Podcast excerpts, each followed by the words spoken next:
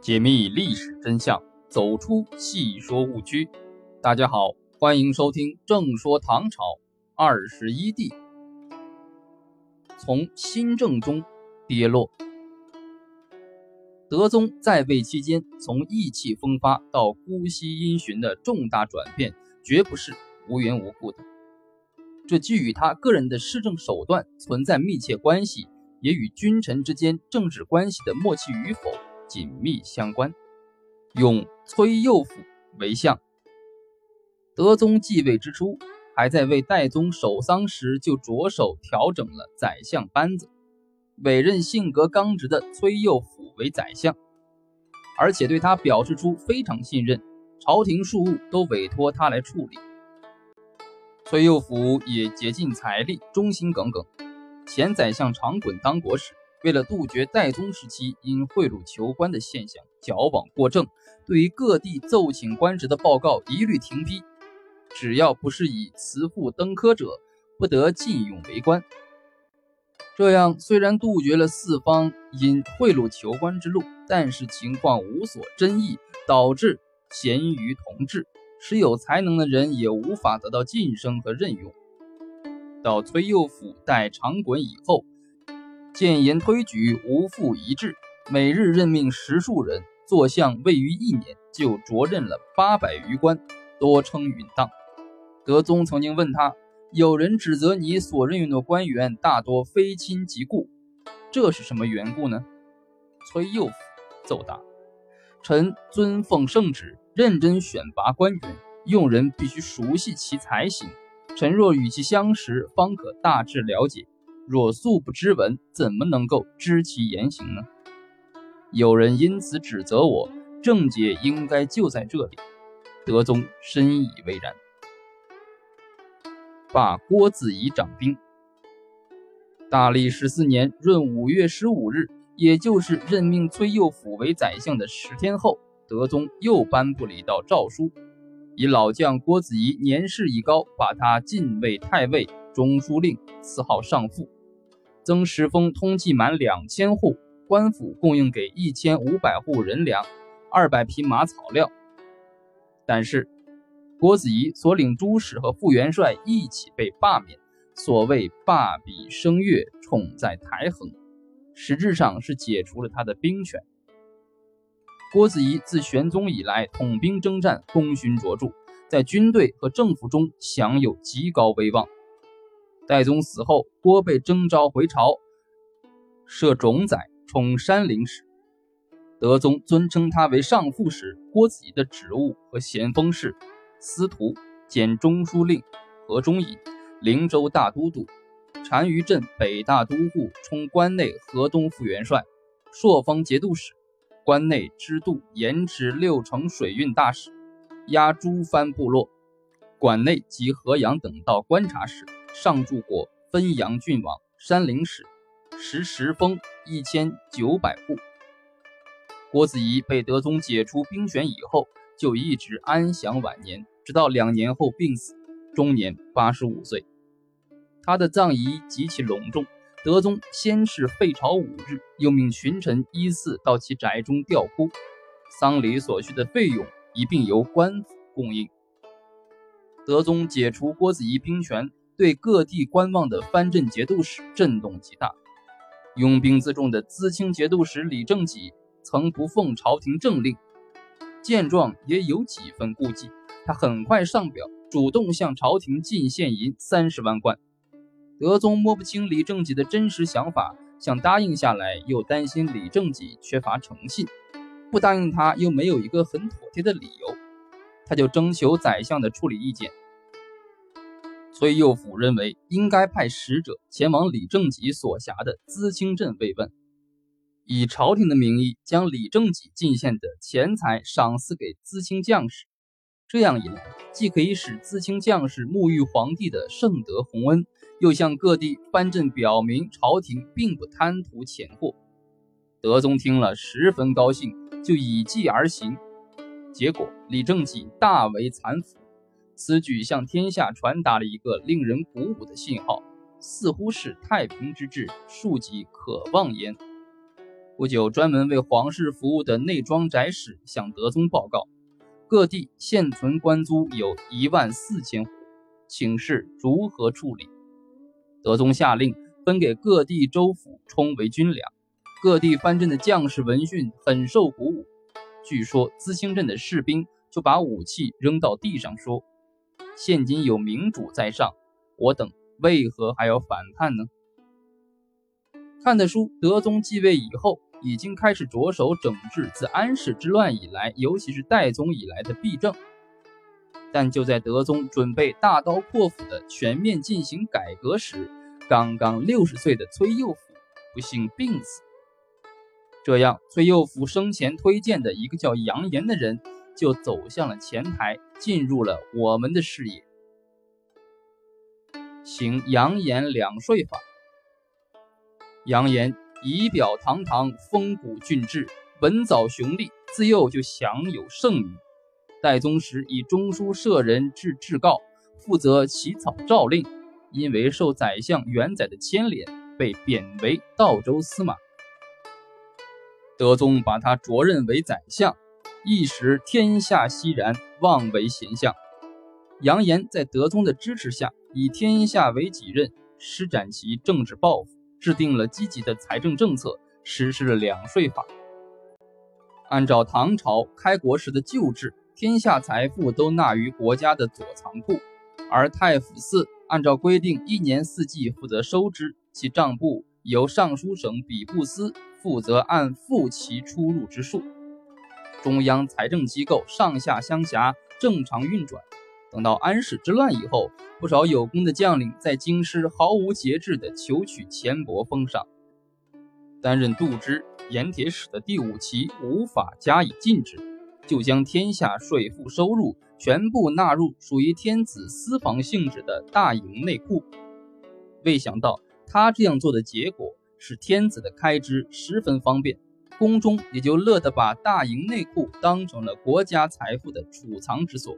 以至于天下公赋为人均私藏，这就势必带来两个严重的问题：一是政府机构不知道财政开支的具体情况，所谓有私不得亏其多少；二是中央不能对国家的财政开支统筹安排，所谓国用不能计其盈缩。这一状况与德宗继位以后世代集中国家财力物力进行整顿改革的需要。不相适应，杨炎建议实施两税法，本意也就是从解决中央财政危机和加强中央政府的财政能力为出发点的。也正是如此，德宗对他的改革思路给予了大力支持。杨言两税法的内容，一是明确中央政府的财政预算总额，所谓凡百亿之费，一钱之揽，先夺其数而富于人。量出以置入。二是扩大征税的对象，所谓户无主客，以贱居为薄；人无丁中，以贫富为差。就是不论土著还是寄居的客户，按照居住地登记户口，同时按照财产多寡确定户等。就连住所不固定的行商，也要在经营的所在州县纳三十之一的税。实际上，把官僚士绅和富商等都变成了纳税户，从而增加了政府的收入。三是进一步健全了财税征收办法和纳税标准，废除了原来的租庸杂徭，除了保留丁额不废外，只按照人头税和财产税征收。所谓居人之税和田亩之税，都是夏秋两季征收，夏税不超过六月，秋税不超过十一月。都要完纳，每年按照户口增减和税额轻重，由中央政府对地方长官考核。四是明确了两税作为国家正税的地位，规定在两税以外多加征一钱者，就以王法论处。德宗在建中元年正月新春的大赦公告中诏谕天下，宣布在全国实施两税法。这不仅是唐朝历史上极其重要的一次赋税制度改革，而且在中国两千年封建社会经济史上也具有划时代的意义。最先从中获得实际利益的就是德宗。新税法实施的当年，根据户部记账统计，国家掌握的人口不仅有了大幅度的增加，而且赋税收入也达到了一千三百零五万贯以上，其中还不包括盐利。这与代宗大历末年赋税收入一千二百万贯，而且盐利过半的情况相比，国家的财政收入有了极大改善。政府没有横征暴敛而增加了收入，百姓不用强迫就自动的向政府申报户口并承担赋税义务。以前贪污的官员不用再加以告诫就能有所收敛，正是新税法实施以后取得的明显效果。特别是经过这次新税法改革，中央政府的权威和财政实力得到加强，所谓轻重之权始归于朝廷。就为德宗进一步推行新政提供了便利，也树立了信心。杨炎任相，荒旧石壁，因此被誉为旧石宰相。但是杨炎为人缺乏宰相的度量，他仗势德宗的倚重，专以复仇报恩为能事。刘晏是宋代时期著名的理财家，他任职期间，为了解决政府的财政困难，大胆改革严政。实施专卖制度，整顿漕运，增收节支，成效显著。杨炎与刘晏素有嫌隙，待有机会，他便栽赃陷害，使德宗处死了刘晏。刘晏乃朝廷重臣，当年在代宗时期与德宗同朝为臣，突然被杀，引起了朝野上下议论纷纷。如自清节度使李正己未弄明白刘晏的死因。竟然连续给朝廷发来表彰，言辞之间对于朝廷的草率不无讥讽。地方节度使的态度给朝廷造成了很大压力。杨炎于是又大耍手腕，他以宣慰的名义派自己的亲信到地方各藩镇，私下告诉各镇节度使，刘晏是因其当年心怀费力，招致当今圣上的厌恶而被赐死，根本没有其他的原因。为了开脱自己，杨炎竟然把刘晏之死归咎于皇帝。很快，有人向德宗密报了杨炎的行径。